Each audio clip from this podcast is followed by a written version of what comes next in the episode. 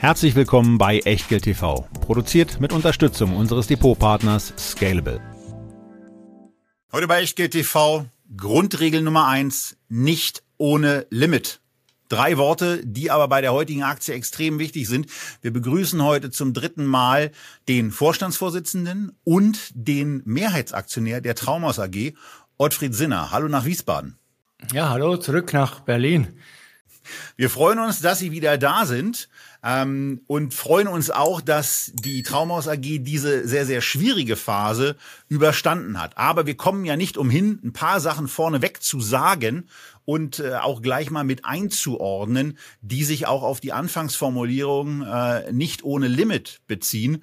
Und da geht es vor allen Dingen darum, dass wir hier in dieser Sendung ja die Regel haben, Marktkapitalisierungen größer als 100 Millionen Euro zu begrüßen. Das hat bei der ersten Sendung, die wir mit Herrn Sinner am 4. Juni 21 gemacht hatten, auch geklappt. Und ähm, danach hat es auch ganz gut geklappt. Danach ging nämlich der Kurs erstmal nach oben. Aber von 1720 am 4. Juni 2021 ging es dann eben in Richtung Süden. Als wir uns zum zweiten Mal getroffen haben, am 31. Mai 22 ist die Sendung damals live gegangen, waren wir schon mitten in der Ukraine-Krise und in einigen Krisen mehr, auf die wir heute auch noch kommen werden. Da war der Kurs bei 1260 und ähm, jetzt, nachdem wir da eigentlich einen relativ optimistischen Eindruck mitgenommen haben, sieht der Kurs nochmal ganz anders aus. Er ist angekommen bei 6,40 Euro. Das bedeutet, dass die Marktkapitalisierung im Moment so im Bereich 32, 35 Millionen Euro ist, also deutlich unter dem Level und deswegen vor allen Dingen der sehr, sehr deutliche Hinweis, unabhängig von irgendwelchen Disclaimer-Ansagen oder sonstigen, nicht ohne Limit. Und ähm, wo ich gerade Disclaimer sage, haben wir noch Folgendes für euch. Ein kurzer Risikohinweis. Bitte beachtet, dass wir keine Anlageberatung erbringen und auch keinerlei Aufforderung zum Kauf oder Verkauf von Wertpapieren geben. Wir unterhalten uns über Geldanlage und mögliche Investments und ihr macht daraus bitte, was ihr für richtig haltet. Denn jede Entscheidung, die ihr trefft, ist allein euer Risiko und wir übernehmen für die Inhalte und die Unterlagen in der Sendung und auf der Website keinerlei Haftung. Zum Nachlesen gibt's diesen Disclaimer auf www.echtgeld.tv slash Disclaimer. Herr Sinner, auch von meiner Seite ein herzliches Willkommen bei Echtgeld TV. Und Sie kennen das schon vom letzten Mal. Die Zuschauerinnen und Zuschauer kennen es auch bei Unternehmen, die nicht ganz so häufig bei uns zu Gast sind. Da beginne ich gerne mit der simplen Frage, was machen Sie denn eigentlich so im Unternehmen? Und das bitte in maximal einer Minute. Ja, erstmal von meiner Seite auch herzliche Grüße. Und äh, danke, dass wir hier wieder das dritte Mal dabei sein dürfen oder ich dabei sein darf. Gut, äh, was macht man als CEO? Ich äh, bin leidenschaftlicher Unternehmer. Das ist ganz klar. Das ist mein, mein ganzes Leben schon. Ja, von der Pike auf gelernt und äh, das lässt einem ja nicht los. Und von daher äh, war ich gestern zum Beispiel auch auf einer Baustelle, wo wir uns von unserem neuen Werk aus Gruft äh, Häuser aufgestellt haben das habe ich mir live angeguckt. Das gehört für mich dazu, dass den Kontakt zur Baustelle, den Kontakt zu den Mitarbeitern zu halten. Und ansonsten kümmere ich mich klar um äh, die Grundstücke, um das ganze Backoffice, was hier anfällt.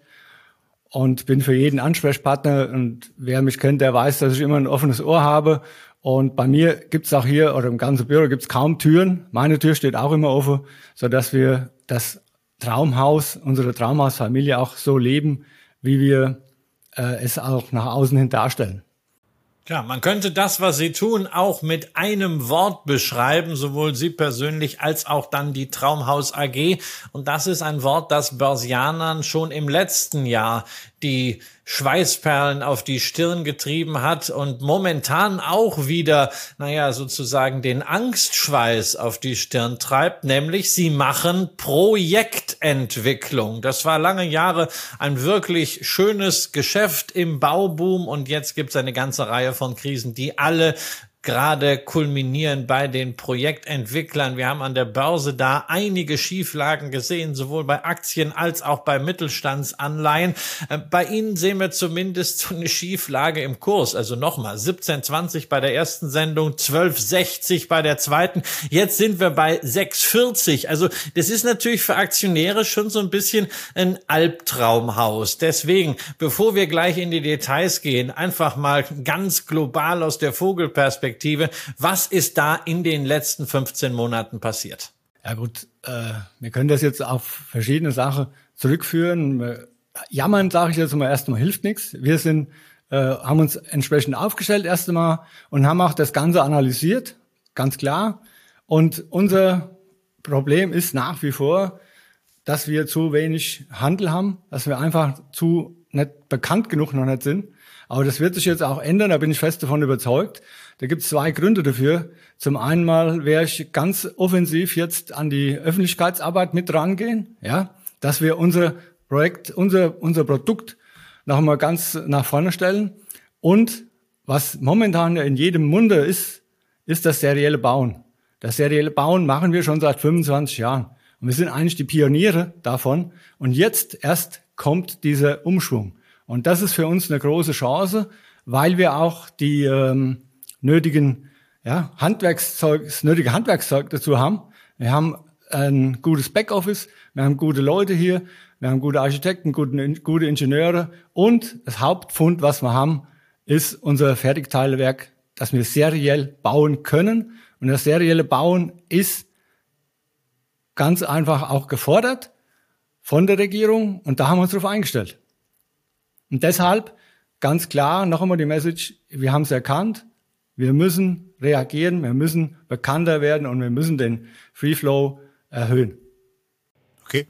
Free Float erhöhen. Ähm, da gehen wir nachher sicherlich nochmal drauf ein, wenn wir uns ein bisschen die, das, das, das Aktienthema, das Eigenkapital auch angucken. Aber wenn wir jetzt mal auf die letzten Monate und wir haben ja beim letzten Mal, als Sie zu Gast waren, schon darüber ein bisschen intensiver gesprochen, ähm, was eigentlich so alles los war. Und Sie haben es im Brief an die Aktionäre äh, ja im Grunde auch zum Ausdruck gebracht. Und da steht drin, Unterbrechung der glo globalen Lieferketten, Anstieg bei Materialkosten und Handwerkerrechnungen, Zeitverzögerungen bei Ausbaugewerken, Anhalten Überlastungen der Bau- und Grundbuchämter, Projektverschiebungen in das Jahr 23, eine zunehmende Kaufzurückhaltung der Verbraucher aufgrund der dann wiederum auch ja ganz eigenen und auch zusätzlichen Problemfelder Ukraine-Krise, steigende Zinsen und Inflationsrate von bis zu zehn Prozent. So, wir haben jetzt, äh, also ich bin ja ganz froh, dass es dann aufgehört hat, weil ich habe jetzt auch gar nicht mehr so viele Finger übrig, um die Problemfelder aufzuzählen. Äh, das waren jetzt neun. Haben Sie so eine Aneinanderreihung von Problemfeldern? Wir hatten im Vorfeld ja ganz kurz über dieses, über auch eine bei Ihnen als Unternehmer 40-jährige Historie gesprochen. Haben Sie so eine Aneinanderreihung von Problemfeldern in der Vergangenheit schon mal irgendwie erlebt? Nein, also in dem extremen Maßen, wie Sie es auch eben an, de, an den Fingern abgezählt haben, äh, war es sicherlich noch nicht da. Aber man muss sich darauf einstellen. Und ich sage immer, jede Krise bietet auch Chancen. Und die Chancen müssen wir einfach auch nutzen. Es wird eine Marktkonsolidierung geben, das ist ganz klar. Und äh, wir haben uns darauf eingestellt würde ich gerne nachher auch noch ein paar Worte äh, dran verlieren, was äh, mit dem Vertrieb, was wir da alles gemacht haben, ja. Und der Drang nach Wohnraum ist ja nach wie vor groß. Und wir hören es ja jeden Tag in der Nachricht, es fehlen 700.000 Wohnungen. Es sind wahrscheinlich noch viel mehr. Und äh, das Ziel der Bundesregierung, 400.000 Wohnungen zu bauen, da sind wir ja weit weg. Ja. Und von daher, jeder möchte doch eigentlich wohnen. Und Sie glauben doch selber nicht dran, dass, dass man irgendwo jetzt äh, das Baugewerbe, dass keiner mehr baut oder dass keiner mehr Häuser benötigt. Wir brauchen noch mehr. Wir brauchen Geschosswohnungsbau, wir brauchen soziale Wohnungsbau. Ne? Und darauf haben wir uns jetzt auch schon umgestellt und umspezialisiert, weil unser eigentliche Kunde, wie vor zwei Jahren, wo wir das erste Mal hier waren, dass die, die junge Familie, die kann sich momentan kein Haus leisten. Das ist Fakt. Das ist schlimm, aber es ist, es ist einfach Fakt. Ja, wir sind die ganze, uns ist eine Käuferschicht weggebrochen und wir gehen jetzt an die nächste Käuferschicht ran und stellen uns breiter auf. Und da gehört ganz klar Geschosswohnungsbau dazu, da gehört auch der äh, institutionelle Vertrieb dazu, aber wie gesagt, da würde ich gerne nachher ein bisschen näher noch drauf eingehen. Und da kommen wir auch garantiert hin, weil äh, wir wollen ja dann auch wissen, äh, wie es vor allen Dingen gehen soll, dass die 100 Millionen und gerne auch mehr Marktkapitalisierung dann wieder erreicht werden, was ja auf Basis des aktuellen Kurses äh, eine Verdreifachung bedeuten würde. Nochmal der Hinweis, bitte, bitte, bitte nicht ohne Limit äh, ordern, wenn ihr ordert ähm, weil es beeinflusst dann ab, ab mehr als 5000 Euro. Ich habe vorher mal nachgeguckt, wie da die Orderlage so ist. Ab 5000 Euro seid ihr höchstwahrscheinlich mitverantwortlich dafür, den Kurs und den gesamten Unternehmenswert auch mit zu beeinflussen. Also macht das äh, mit einem mit einem sehr sehr harten Limit und auch ein bisschen Geduld, wenn ihr investieren wollt. Aber wir bleiben noch ein bisschen bei dem Thema Rückblick auch auf das letzte Gespräch, denn ähm, ich hatte es mir im Vorfeld nochmal angehört und habe das eigentlich sehr sehr optimistisch dann ähm, wahrgenommen und äh, wenn man sich dann auch die die die Sache auf der HV anguckt, dann ist es also dann brandet ihnen ein wirklich extremes Wohlwollen. Wir haben das auch in den Kommentarbereichen unter dem letzten Video übrigens gesehen,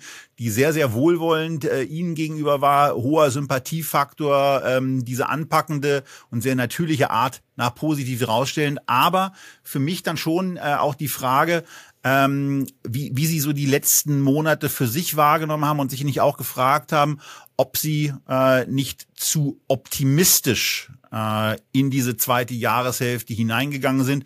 Und wenn, wenn ja, wie Ihnen das in der Tat auch mit Ihrer Erfahrung, dieser zu große Optimismus passieren konnte.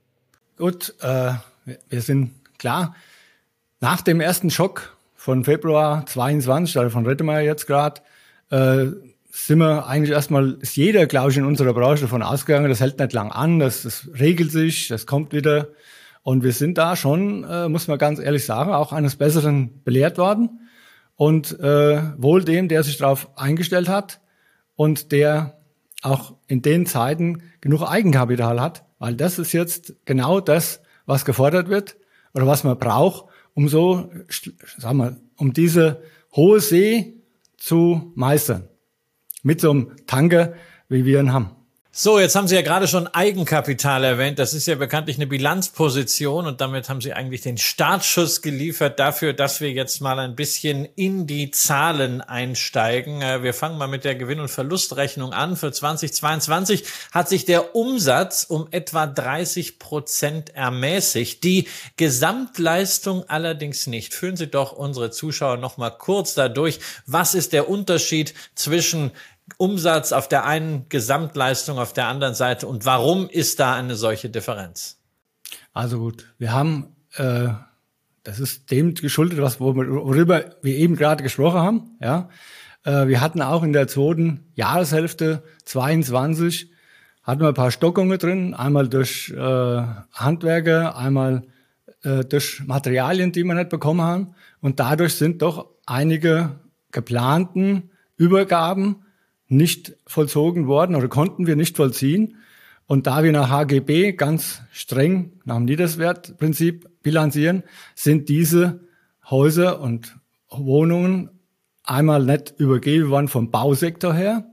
Und was äh, uns auch äh, getroffen hat, da müssen wir auch keinen Hehl drüber machen, in den letzten Monaten, wo man normal im November, Dezember 100 Protokollierungen machen, Minimum, ja, die sind auch ausgeblieben. Wir haben Projekte gehabt, die waren mit 25, äh, 30 Einheiten durchreserviert.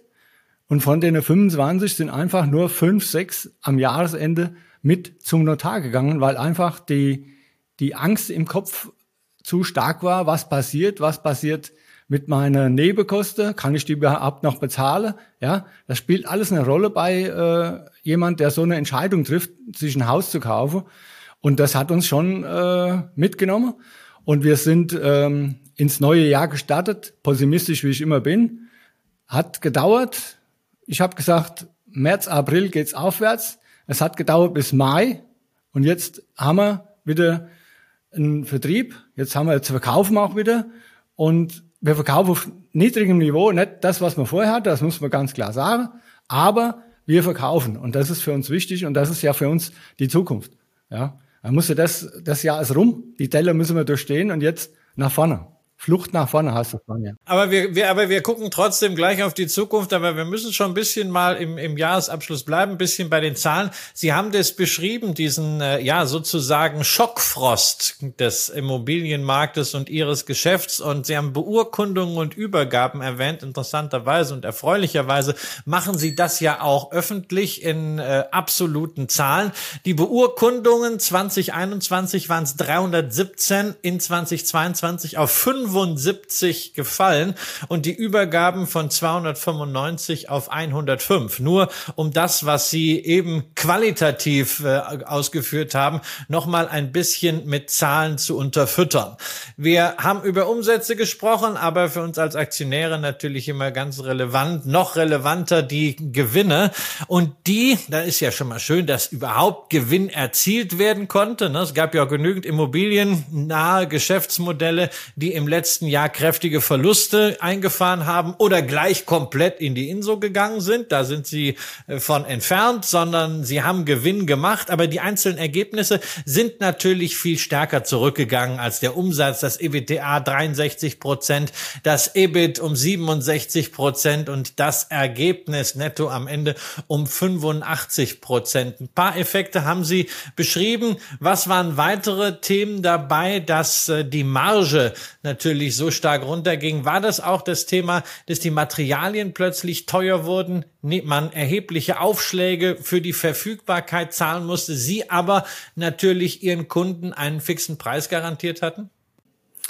Auch das Letztere, was Sie eben gesagt haben, hat äh, eine ganz wesentliche Rolle mitgespielt, aber man muss auch unser Geschäft äh, ein bisschen noch weiter verstehen. Wir haben Jahre, wo wir viele äh, Protokollierungen haben. Also wir haben äh, erst einmal die Grundstücke, die wir dann verkaufen, die Grundstücksanteile. Und das ist das margenstarke Geschäft. Ja. Und das hatte man in 21, da haben wir ein super Jahr hingelegt. Und jetzt in 22 haben wir dieses, was wir da verkauft haben, gebaut. Oder sind ja jetzt noch dran am Bau. Und äh, da hat uns dann beim Abwickeln, beim Bauen, hat uns dann die ja, Materialknappheit, die Preiserhöhungen eingeholt. Es gab ein paar Projekte, da konnte man die ähm, Preiserhöhung nicht mehr weitergeben. Die musste dann an der Marge schlucken, das ist halt so. Ja, Da gibt's keinen Weg dran vorbei. Aber Sie haben es gesagt, unterm Strich haben wir immer noch ein ordentliches Ergebnis. Das ist mit Sicherheit nicht zufriedenstellend. Aber wenn man über die, über die Jahre zurückblickt, muss man auch sagen, man hatte 21 ein, ein ausgesprochen sehr, also ausgesprochen gutes Jahr, äh, das vielleicht ein bisschen zu gut war, wenn man es jetzt mal in der, in der Historie sieht. Wir haben uns immer nach oben performt, wir haben immer das gemacht, was wir, äh, was wir gesagt haben. Wir haben immer, wir haben nicht irgendwo rumgesponnen, haben gesagt, hier, das ist die Marge oder das ist die Range und das haben wir immer erreicht. Wir haben immer performt und dennoch äh, sind wir mit den anderen Kollegen, die Sie auch genannt haben, die schon in der Insolvenz sind oder die auch jetzt am Bank sind, werden wir in einen Topf geschmissen, was eigentlich nicht richtig ist.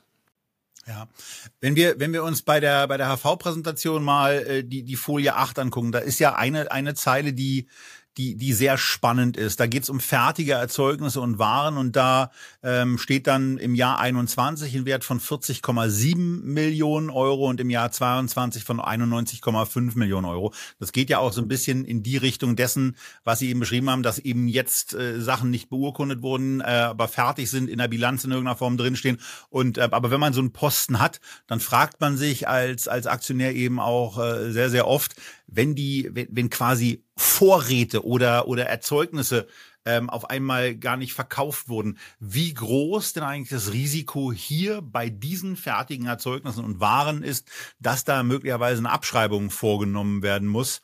Ähm, und äh, ja, vielleicht können Sie die Sorge so ein bisschen lindern. Ja, die Sorge kann ich jedem Aktionär erstmal nehmen. Äh, ich sitze ja an der Quelle. Aber nee, das ist nicht, es ist schon, es ist ganz klar, äh, er hat zwar auch wieder zwei Gründe. Den einen hatten wir eben gerade angesprochen. Der nächste Grund ist halt, wir haben Grundstücke eingekauft, ja, aber wir kaufen, ich sag mal, das Grundstück ja auch relativ früh ein. Das heißt, die ganze Wertschöpfung an dem Grundstück, die liegt ja bei uns. Ja, wir kaufen, einen, einen, ich sage jetzt mal einen Zwiebelacker oder einen Spargelacker, der ist 10, 15 Euro der Quadratmeter wert und irgendwann schaffen wir das Baurecht, dann ist der 400, 500 Euro der Quadratmeter wert. Insofern haben wir keine Probleme mit der Abschreibung. Unsere Grundstücke sind wertteilig und das ist der große Vorteil, auch wenn die Summe jetzt in der Bilanz relativ hoch erscheint. Aber für mich ist wichtig, dass die Grundstücke wertteilig sind, dass ich die jetzt im nächsten Jahr, im übernächsten Jahr, da sind Grundstücke dabei, die werden in, in 26 erst äh, baureif. Ja, da wissen wir noch gar nicht, was alles, was alles ist. Und äh, das ist genau das, wenn man es weiß, ist das jetzt nicht für mich nicht beunruhigend. Gut, dann gehen wir, dann gehen wir jetzt mal äh, in das Jahr 2023 und zielgerichtet dann auch gleich die folgenden rein. Wie sieht's denn aktuell bei der Geschäftsentwicklung aus und welche, welche Highlights können Sie da aus diesem Jahr schon mal vermelden? Ja, ich denke mal, das größte Highlight, was wir haben, das haben wir jetzt schon noch am Rande zwei, dreimal erwähnt, das ist die Werkseröffnung von unserem Fertigteilewerk. Das ist für uns eigentlich das größte Highlight. Und das zweitgrößte Highlight ist, wenn man es jetzt als Highlight äh, nennt, dass wir nach wie vor gut verkaufen. Und das dritte Highlight ist, dass wir unter den letzten 40 sind beim äh, GDW, bei der GDW-Ausschreibung für serielles Bauen, das ja von der Bundesregierung äh, hervorgerufen oder dieser Wettbewerb ist ja ausgelobt worden von der Bundesregierung, von der Frau Geiwitz. Und da sind wir dabei. Und das, ist, das macht uns erstmal äh, große Freude, überhaupt dabei sein zu dürfen. Von 40 in, der, ganz Deutschland. Und äh, gestern kam noch Nachfrage zu unserem Produkt, was wir dort vorgestellt haben. Und das macht mich zuversichtlich, dass wir da auch weiterkommen und vielleicht zu den zehn gehören, die dann äh, den Wettbewerb quasi gewinnen. Und die Schlussfolgerung ist ja daraus, dass wir keine oder dass die Gemeinden uns quasi direkt beauftragen können, ohne dass man noch eine große Ausschreibung braucht, damit es Wohnraum gibt, bezahlbaren Wohnraum und schnell schnell gelöst wird oder, oder sagen wir, der, der schnell gebaut werden kann, ne? dass die Geschwindigkeit jetzt kommt. Das ist ja der Hintergedanke. Also das Thema Bürokratieabbau wird quasi durch dieses Verfahren so ein bisschen, so ein bisschen auch mitbeschleunigt. Das ist etwas, was die Bundesregierung dann, ähm, man kriegt es ja so häufig nicht mit, weil es offensichtlich auch ein bisschen länger dauert.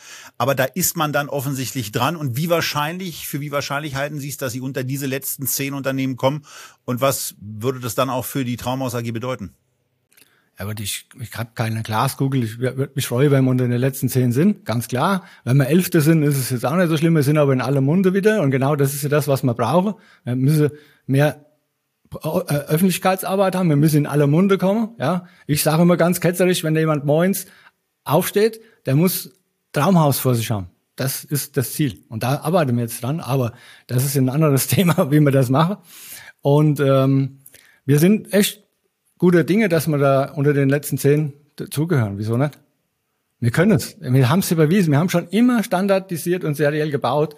Und jetzt mit dem Werk können wir es noch machen. Und bei der aktuellen Geschäftsentwicklung, da gehen Sie auch darauf, dass Sie sagen, deutlich Veränderungen der Angebotsstruktur hin zum Geschosswohnungsbau mit steigendem Fokus auf das Segment geförderter Wohnraum. Ähm, äh, dazu, dazu zwei Sachen. Äh, erstens, haben Sie da das Gefühl, dass da jetzt auch Zug reinkommt? Und dann ähm, aus, einer, aus einer Berliner Perspektive ist ja dann immer auch ganz interessant, mal zu fragen, wie hoch können Sie denn eigentlich bauen? Also wie viele Etagen können Sie mit Ihrer Technik also wir haben momentan des haben uns ausgelegt, das war auch so in dem Wettbewerb so, äh, ja, also vorgegeben, können wir sieben Vollgeschosse bauen, ja, das ist kein Problem mit unserem äh, System, was wir haben.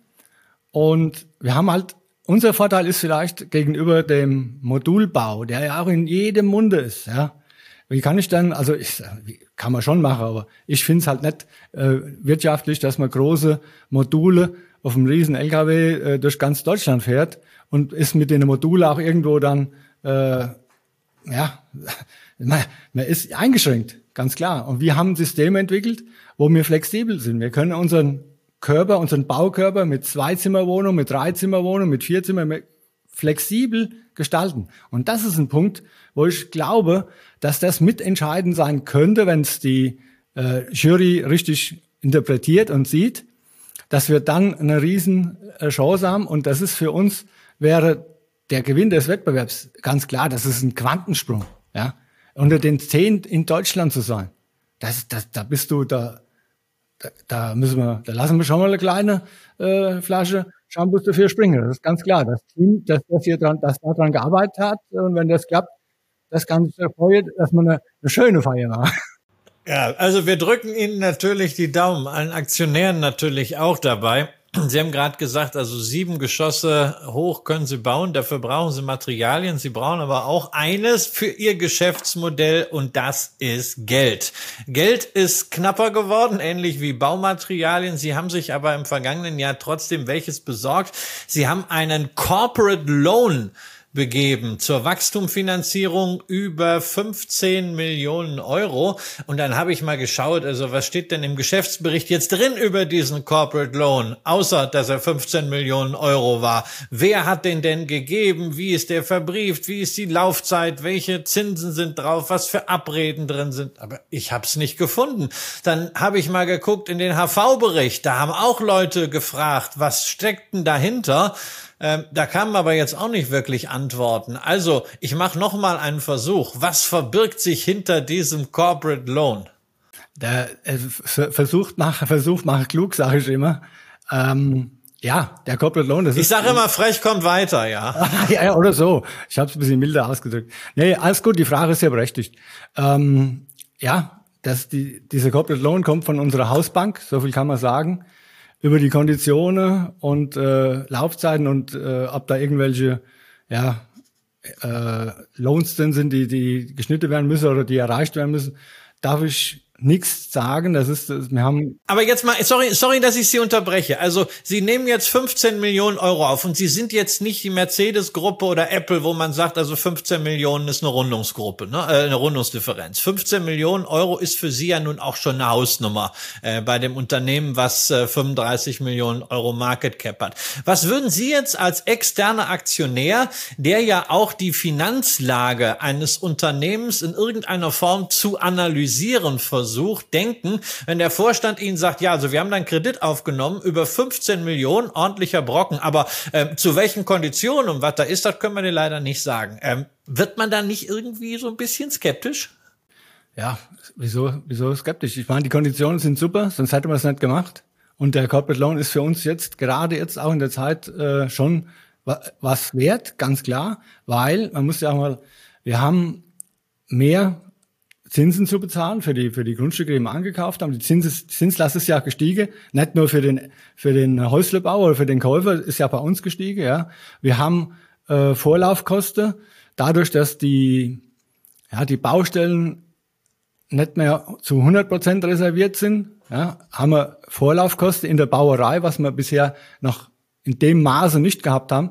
Und da kommt genau unser Corporate Loan äh, zur ja, zur Ausführung oder da, da ist es genau der richtige Punkt, um Baustellen anzuschieben, um äh, Zinsbelastungen mal zu überbrücken und auch das eine oder andere Grundstück, dafür ist ja auch gedacht, wieder zu erwerben, weil es kommen auch Grundstücke auf den Markt zurück, die vorher weg waren, ja, wo jetzt die ähm, Mitbewerber wieder gesagt haben, nee, können wir nicht, packen wir nicht, da kriege ich keine Finanzierung, wir kriegen das nicht. Und dafür ist der Corporate Loan gedacht und das ist ja eigentlich eine gute Sache. Also auch für den Aktionär muss eine gute Sache sein, oder? Ja, natürlich. Das ist natürlich auch immer total beruhigend. Wenn der Vorstand sagt, Konditionen sind super, kann ich einen Check dran machen, Analyse fertig. Ja, nee, ist klar. Aber lass uns weitergehen zu dem, was in der äh, Bilanz steht. Da haben wir ja eine Aussage ähm, im Geschäftsbericht, dass die Refinanzierung von Verbindlichkeiten in Höhe von 49,6 Millionen Euro in den nächsten ein bis fünf Jahren ansteht. Also das sind äh, Bankverbindlichkeiten. Ähm, wie ist denn da so die Modalität? Ähm, das sind ja wohl zum großen Teil besicherte äh, Darlehen. Äh, kann das irgendwie prolongiert werden? Gehen Sie davon aus, dass Sie das sowieso durch Abverkauf äh, schon vorzeitig wegkriegen? Also, wissen Sie, mir fehlt so ein bisschen bei diesem ganz großen Thema Finanzierung so diese Transparenz, die ich auch von einigen anderen Gesellschaften kenne und die meiner Ansicht nach in diese Zeit gehört, nämlich einfach so ein Verbindlichkeitenspiegel, so 1, 2, 3, 4, 5, 6, 7, 8, 9, zehn Jahre. So und so viel wird fällig äh, als Notional und am besten noch die durchschnittliche Zinsbelastung. Also vielleicht können Sie uns da zu dem, was ansonsten neben diesem Corporate Loan an Krediten da ist, einfach mal so ein bisschen Komfort geben, was die Finanzierungsseite angeht? Aber das, das Sie haben es ja auch angesprochen. Das sind ja äh, Grundstücke, die wir gekauft haben. Ja, die sind finanziert, die sind durchfinanziert. Wir haben sie langfristig finanziert, ja, oder länger als schon als wir es sonst gemacht haben, wenn wir jetzt in den letzten Jahren schon Grundstücke angekauft haben, haben wir mit weiser Voraussicht schon die ganze Sache schon ein bisschen länger äh, finanziert oder, oder uns länger Zeit gelassen zum, zum, zum Zurückzahlen. Die Grundstücke, klar, die werden gedreht. Wir drehen ja momentan auch Grundstücke. Es wird ja im nächsten Jahr schon wieder weniger werden. Äh, alles, was wir verkauft haben, geht ja von dem ganzen Kreditvolumen runter. Es sind äh, auch ein paar große Sachen dabei, das ist klar. Da schnellt diese Zahl schon in die Höhe. Aber auch bei den großen Bauvorhaben sind wir am Abverkaufen. Und von daher äh, wird das eine oder andere wird auch verlängert werden müssen. Und es wird auch schon, da sind wir, führen wir ja schon die Gespräche. Also von daher sehe ich da keinen Angriffspunkt oder kein, keine, äh, keine Flanke, äh, die wir da offen hätten. Also Verbindlichkeitenspiegel, gerade so in grafischer Form, wird trotzdem so ein Wunsch, ne, so ein Traum sozusagen für das Haus als Aktionär. Aber ähm, Verbindlichkeiten ist das eine.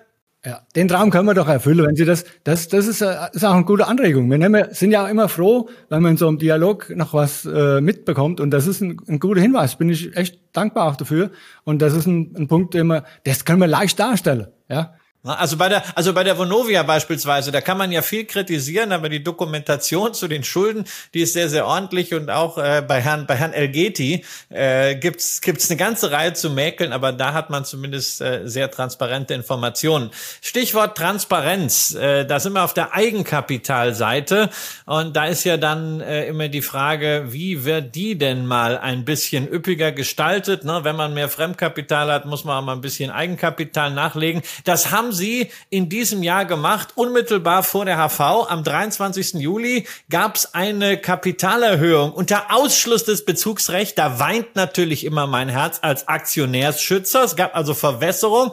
292.000 Aktien zu 635. Die wurden weitgehend von Ihnen gezeichnet. Ja, und da frage ich mich, also ich meine, es ist ja einerseits ein schönes Commitment, dass Sie sagen, also Sie nehmen aus Ihrem Privatvermögen nochmal Geld und schießen es in die Firma rein. Normalerweise war ja wahrscheinlich eigentlich Ihre Vorstellung, Sie ziehen Geld aus der Firma raus, zumindest als Dividende. Ne? Die gab es ja dieses Jahr auch nicht. Im Gegenzug, also Sie haben kräftig Geld reingehauen. Das ist ja mal ein schönes Commitment. Einerseits top. Andererseits denke ich mir natürlich, warum haben Sie denn nicht alle Aktionäre eingeladen? Warum sind Sie nicht mit dem Hut rumgegangen und haben eine Kapitalerhöhung gegen Bezugsrecht gemacht? Der eine oder andere hätte sicherlich gerne mitgemacht, auch um eben nicht verwässert zu werden. Und weil so eine Schnellkapitalerhöhung, die dann auch noch der CEO selber zeichnet, nährt natürlich ein bisschen den Verdacht, dass man das Geld damals auch schon recht schnell brauchte. Ey, also, das hat ja ganz, ganz einfacher Grund. Ich hätte ja ein Darlehen reingeben können, ja. Aber das ist ja nicht das Signal, was gebraucht wird. So. Ich habe das bewusst gemacht, um auch ein Zeichen zu setzen für die Haus, für die Hauptversammlung, ja. Und das ist, das Zeichen ist ja, ist ein positives Zeichen. Wenn ich dran glaube, an, an, an meine Firma, dann sollten das die Aktionäre ja auch tun. Und das ist einfach die Message, die da dahinter steht. Und ähm, wir hatten noch genehmigtes Kapital, von daher konnten wir das so schnell machen. Sonst hätte man es auch nicht gemacht, weil du brauchst über ein, ein, ein WIB und so weiter. Von daher, ja, ein Schnellschuss war es nicht, das war von uns schon überlegt, ja, aber es war zu dem richtigen Zeitpunkt. Und gut, es stärkt das EK. Und ich habe ja vorhin schon im Eingang gesagt, das ist auch ein Punkt, wo wir uns in diesem Jahr ganz groß, also den haben wir im Fokus. Und ich glaube, noch einmal, nur die EK-Starken, die auch damit umzugehen wissen, werden durch das Tal äh, durchkommen. So, also neues Geld ist da, Ärmel sind hochgekrempelt und es kann weitergehen. Und weitergehen soll es ja vor allen Dingen auch dadurch, dass sie, und Sie haben das in dem Gespräch schon einige Male gesagt, dass sie im Vertrieb einiges geändert haben, sich deutlich verbreitert haben von den Feldern, äh, die sie da auch beackern wollen. Neuer Vertriebsleiter ist da und ähm, Sie haben es auf der Hauptversammlung äh, mit einer Folie erklärt. Die zeigen wir jetzt hier auch gerne mal ein bisschen länger. Äh, bitten Sie aber darum, uns durch diese fünf Bausteine oder durch diese, diese Baseline, wie Sie es genannt haben, des Vertriebs zu bringen ähm, und äh, darüber aufzuklären, äh, wo Sie besondere Hoffnungen dran haben und Erwartungshaltungen auch dran haben und ähm, an die der Aktionär dann eben auch ähm, im nächsten Jahr die ein oder andere Zusatzfrage stellen kann. Ja, ich habe das auf der Hauptversammlung ja vorgestellt und ähm, wir haben fünf Säulen. Ich weiß nicht, ob man das einblenden kann oder das funktioniert. Ah, funktioniert. Okay, passt. Wir haben fünf Säulen. Aber die erste Säule, wenn man von links anfängt, ist ja unser eigentliches Kerngeschäft, Butter- und Brotgeschäft, was wir über Jahre betrieben haben. Ja, da braucht man nicht lang äh, drüber zu philosophieren. Das war die junge Familie. Das ist jetzt ein, eine Stufe höher gerutscht. Die Leute sind immer 25 bis 35, die sind jetzt 35 bis 45 Jahre alt. Die haben ein bisschen mehr Eigenkapital. Das hat sich alles gewandelt. Und, aber, wir wollen nach wie vor auch versuchen, die junge Familie äh, mit zu Wohnraum, äh, zu, dass die zu Wohnraum gelangen und haben auch da ein kleineres Haus jetzt kreiert. Das hat jetzt 124, 125 Quadratmeter. Sogenannte Muskelhypothek kommt ins Spiel, so dass auch wieder eine junge Familie sich so ein Haus dann leisten kann. Das ist die erste Säule, ja, unser Kerngeschäft. Wenn wir das nächste, was wir haben, das ist unser die Investoren oder diese ja, Investorenvertrieb. Die haben ja schon in den letzten Jahren große Erfolge gehabt. Wir haben an die Nassauische Heimstätte verkauft, wir haben an Bauverein verkauft, wir haben äh, an die Industria, also erst das erste Mal überhaupt eine größere Reihenhaussiedlung äh, überhaupt verkauft. Also das sind Sachen, die haben wir schon gemacht, die wollen wir jetzt noch mehr intensivieren. Und da gehen wir auch äh, ganz klar noch andere Wege. Wir haben einen äh, speziellen Folder gemacht, für Geschosswohnungsbau, für sozialen Wohnungsbau, den wir den institutionellen auch anbieten und auch momentan schon anbieten. Ja, auch die ersten Rückfragen schon kommen, die ersten Interesse sind schon da. Und da geht es im Wesentlichen um Geschosswohnungsbau und auch um äh, sozialen Wohnungsbau. Das werden wir ganz stark intensivieren. Das ist mit die Zukunft. Das führt kein, kein, kein Weg dran vorbei. Und wir prüfen auch in dem Zusammenhang Joint Ventures mit großen Projektentwicklern und Bestandshaltern. Das gehört auch mit zu dem Thema dazu. Und wir verbreitern dadurch auch unsere ganze Angebotspalette. Und wenn wir mal zu den äh, ja, Strukturvertrieb nenne ich es mal, das ist die zweite Säule von links. Das ist ganz neu für uns. Das bauen wir jetzt gerade auf, weil das ist auch noch ein Markt, den wir bisher nicht beackert haben. Und Strukturvertrieb heißt ja MLP oder Swiss Life Vertrieb. Hier geht es um die privaten kleinen Anleger, die nicht so margegetrieben sind. Ja, die ganzen äh, Nassauer Heimstädte, wie sie halt sind, die wollen ja fünf, momentan mindestens fünf Prozent der, äh, vorne stehen haben. Das ist ja schon, da kriegst du ja schon Schweiß, wenn du nur die Zahl schon siehst. Aber äh, der klein, kleinere Anleger, der ist auch mit zwei, drei Prozent zufrieden. Und das ist ein Segment, wo wir uns ganz stark aufstellen. Da müssen wir auch die richtigen Produkte jetzt äh, dazu haben. Da haben wir ein, zu jedem Säule gibt es ein Team, die da dafür verantwortlich sind. Wir haben uns Teams gebildet. Halt, da, da, da unterbreche ich mal ganz kurz, weil diese diese Säule mit dem mit MLP, Swiss Life und so weiter, die ist natürlich eine, wo ich wo ich sofort ähm, so eine so eine äh, so eine Erinnerung aufkommen merke und äh, das Thema Absatz von Immobilien über Finanzvertriebe. Da ähm, war ja in der Vergangenheit schon mal das eine oder andere, was dann nicht so optimal auch für die Anlegenden lief. Ähm, und vor dem Hintergrund einfach die Frage an Sie, wie stellen Sie mit diesen Partnern als Traumhaus AG sicher, ähm, dass das Ganze den seriösen Ablauf hat, den, den Sie erwarten, für den Sie auch stehen ähm, und äh, dass Anleger da nachdem es ja in den vergangenen Jahren, Jahrzehnten diverse negative Erfahrungen mit genau solchen Geschichten gab, ähm, aus einem Investment in eine Traumhausimmobilie positiv rauskommen? Ja gut, man muss, es ist ja vieles in den, in den vergangenen Jahren ist über Altbau gelaufen, über äh, Altbausanierung gelaufen. Dass da nicht alles so rund gelaufen ist, ist auch klar. Derjenige, der bei uns ein Haus kauft, der hat die modernste Technik, ja. Der hat ein, ein werthaltiges ganz werthaltiges Produkt. Und was wir auch, wo wir auch immer schon darauf Wert gelegt haben, dass die Nebenkosten niedrig sind. Ja? Und beim Altbau kann man das nicht, hat man es nicht im Griff. Beim Neubau habe ich es schon im Griff. Und das finde ich schon ist ein anderes Segment, wenn wir ein Reihenhaus oder eine, eine Wohnung äh, für den ja, Investoren oder Kleininvestorenvertrieb anbieten, hat das eine andere ja, einen anderen äh, Gesichtspunkt. So finde ich das zumindest. Und wir werden mit, ähm, wir sprechen mit erfahrenen Leuten, die äh, das alles schon gemacht haben. Und das wird auch eine Kooperation geben, äh, die wir da vorhaben, weil sonst alleine äh, können wir das nicht machen, weil wir haben so keinen Strukturvertrieb. Den müssen wir jetzt äh, aufbauen. Sind wir aber dran. Das kommt. So, und was sind denn jetzt dann mal so auf die nächsten drei bis fünf Jahre so in die Zukunft orakelt Ihre Ziele, was jetzt Umsatz oder Absatzniveau angeht? Was ist denn realistisch? Ich weiß, es gibt ganz, ganz viele Imponderabilien, Inflation, Zinsentwicklung, Geopolitik, was der Regierung wieder einfällt, um Häusle, Bauer, Kaufwillige zu verschrecken, vielleicht ja auch mal zu fördern. Man muss ja auch mal positiv denken, aber so irgendwie müssen Sie eine Vorstellung haben, wo soll das Unternehmen hin, auch mit Blick so auf eine gewisse kritische realistische Größe? Gut.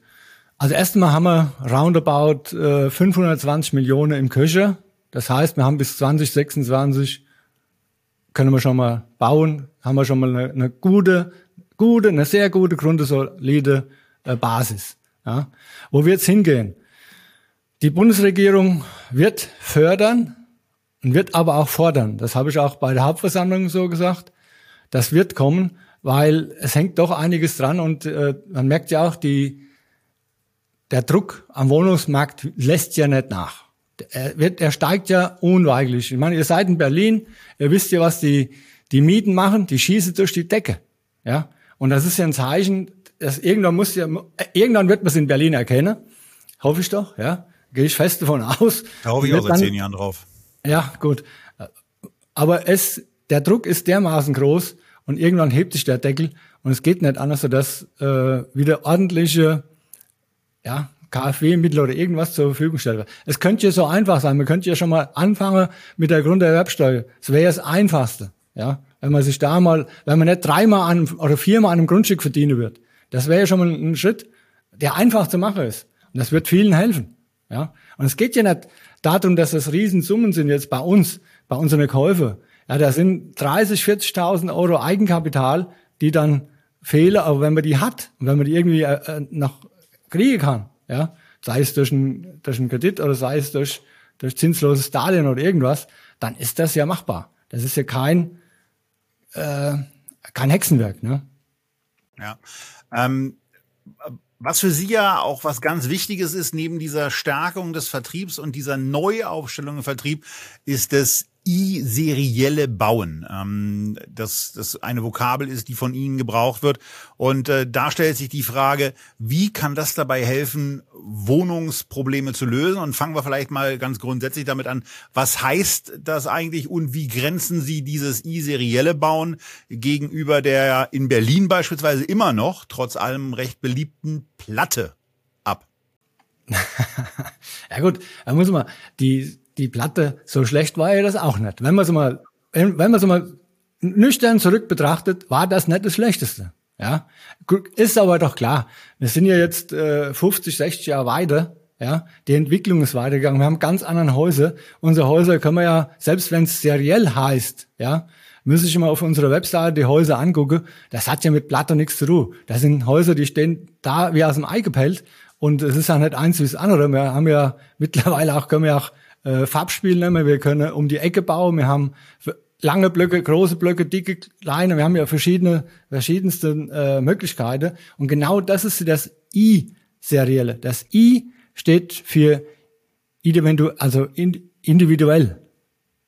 Wir können individuell auf den Bedarf eingehen und trotzdem seriell bauen. Und das ist ein Punkt, wo ich äh, sage, da sind wir schon wieder Vorreiter. Das hat uns, schafft uns wieder einen Vorsprung vor allen anderen, die auch seriell bauen. Man, man erfährt ja, wenn man dann durch ihre Unterlagen geht, auch immer was Neues. Also Bimsstein, das war für mich sowas, das kenne ich aus dem DM, ne? Das nimmt man sich, um dann die Hornhaut von den Füßen zu hobeln.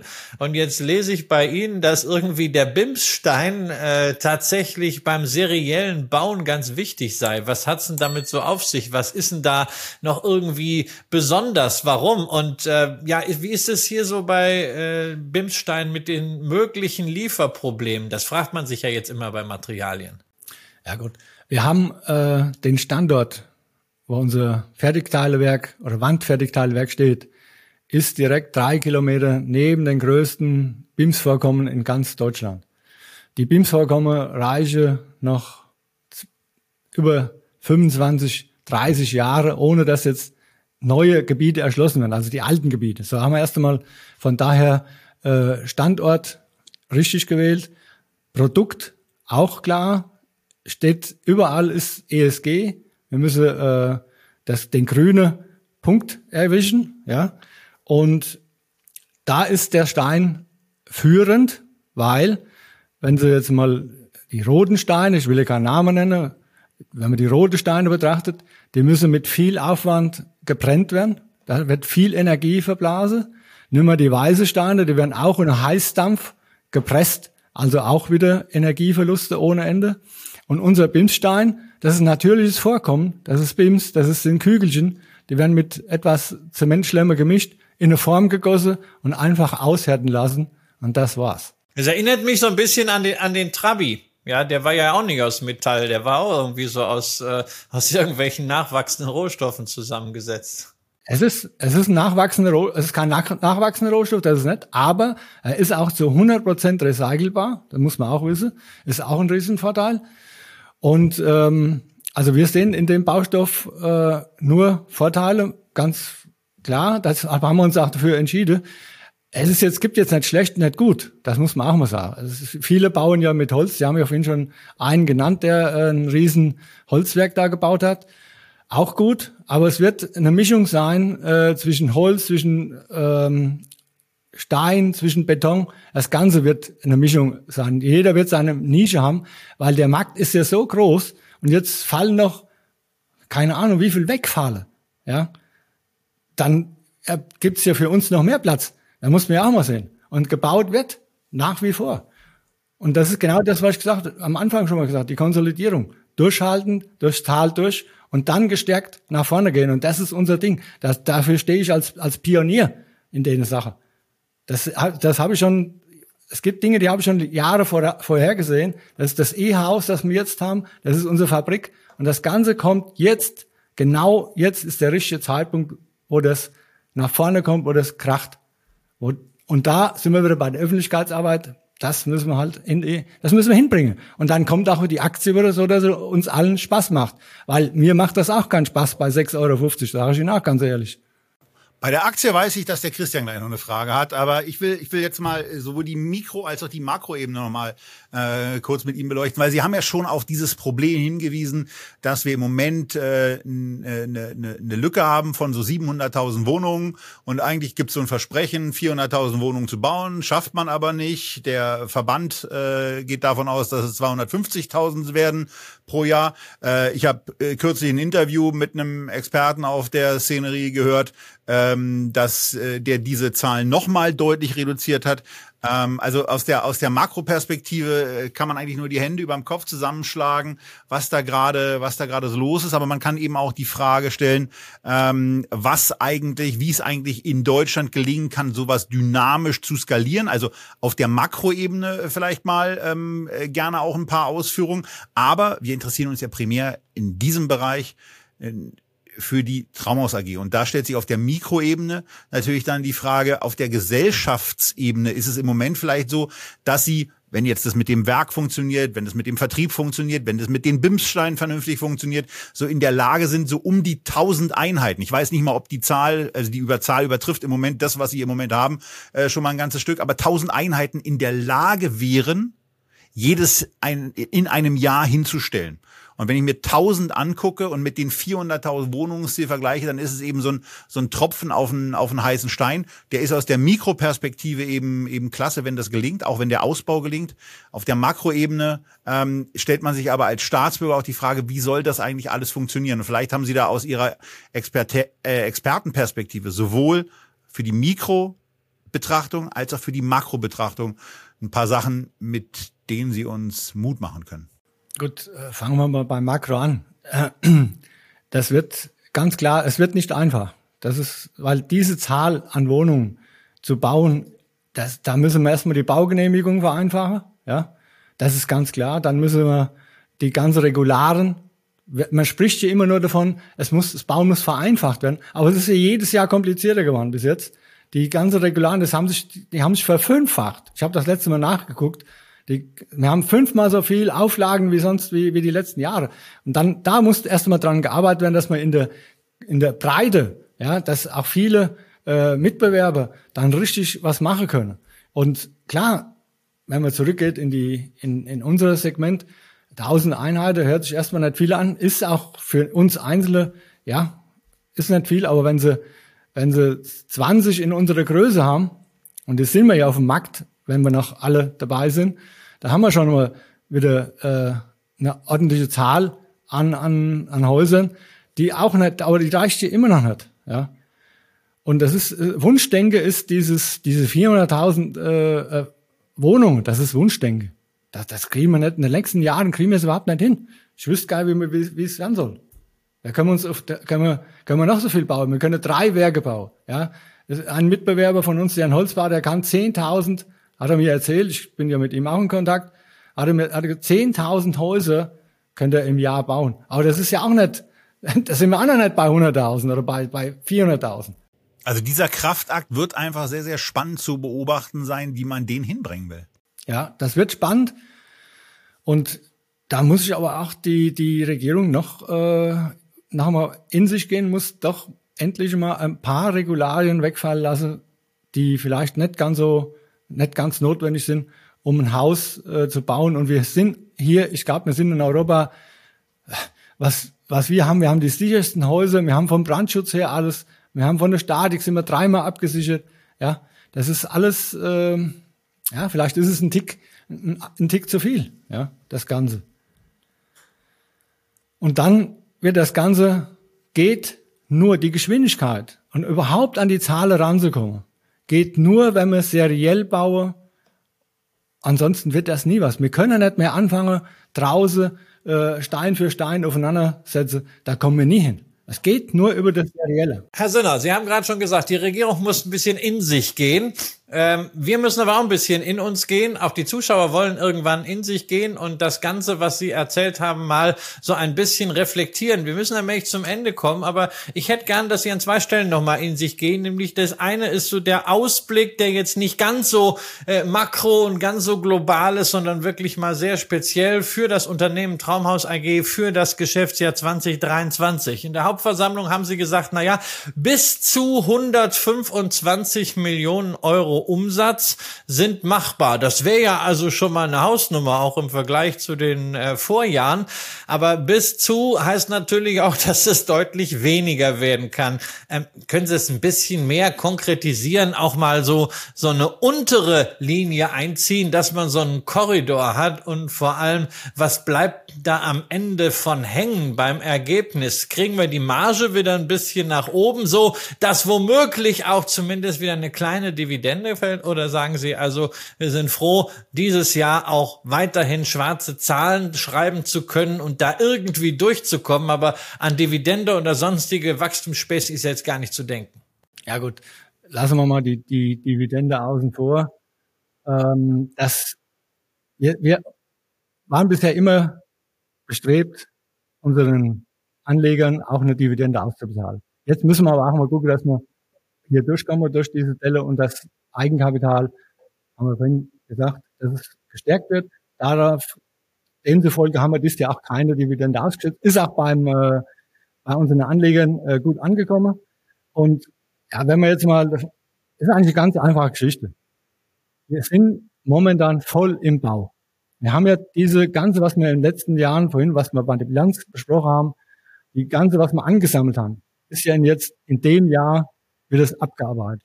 Das heißt, wir haben allein aus dem Bausektor bekommen wir eine stattliche Summe, die wird so knapp unter der ja, 90, 100 Millionen Lie, die wir allein aus dem Bau schon haben.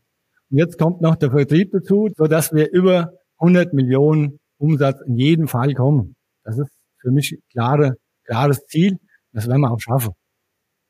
So, jetzt haben wir das schon mal ein bisschen, ein, ein bisschen eingegrenzt, was diese Prognose angeht. Aber wissen Sie, da bin ich auch schon mal sehr glücklich. Ne? Frech kommt weiter, hatten wir schon. Aber eine Frage muss ich ja doch noch loswerden. Sie sind hier ein wirklich leidenschaftlicher Unternehmer. Sie sind seit Jahrzehnten dabei. Sie haben eine tolle Vision fürs Bauen. Sie haben operativ auch richtig was zu tun. Man merkt ja auch, Sie haben richtig Lust darauf, da was zu bewegen. Aber warum Warum zum Geier tun Sie sich das an, mit diesem Unternehmen börsennotiert zu sein? Warum tun Sie sich diese Börsennotiz an? Ihnen und Ihrem Aufsichtsrat gehören ungefähr 75 Prozent des Unternehmens. Auch wenn Sie jetzt 10 Millionen in die Hand nehmen würden, dann hätten Sie das Unternehmen komplett oder Sie machen das Ganze mit einem Finanzpartner und dann können Sie ganz ruhig Ihre Vision weiterentwickeln, operativ, ohne dieses ganze Börsengehampel, ohne hier bei Echtgeld TV und sonst wo dafür zu trommeln, dass Leute das entdecken. Warum machen Sie das in der Form? Warum dieses Leben als, ja, letztendlich Microcap CEO? Warum nicht einfach als mittelständischer Unternehmer, der nur sein Geschäft entwickelt, abseits der Börse?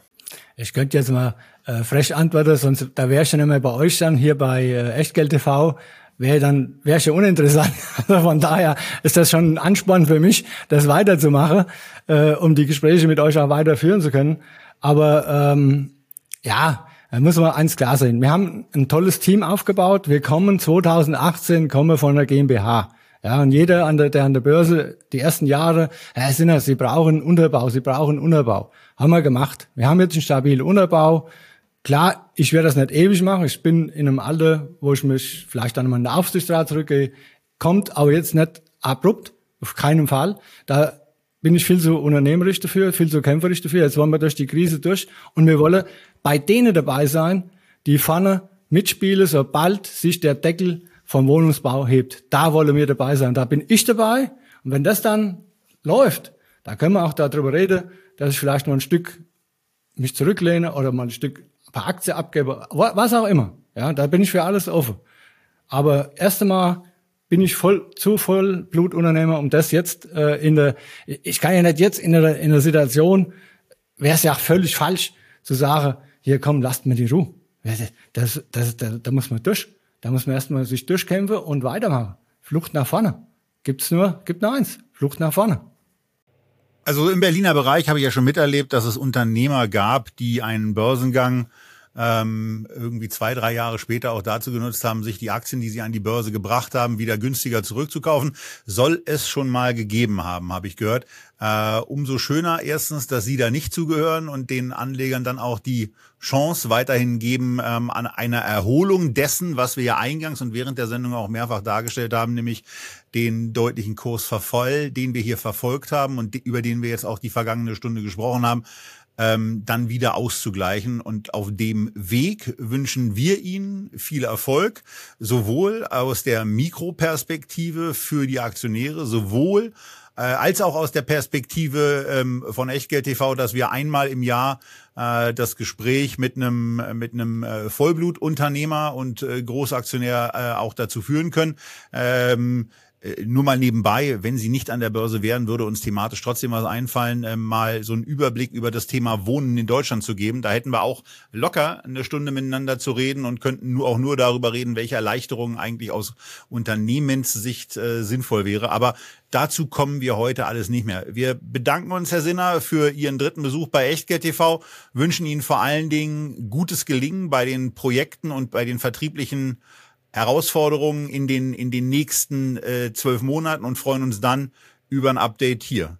Herzliche Grüße nach Wiesbaden äh, und natürlich auch ähm, an alle anderen angeschlossenen Geräte, ob ihr uns nun im Ohr habt oder äh, gerade auch seht.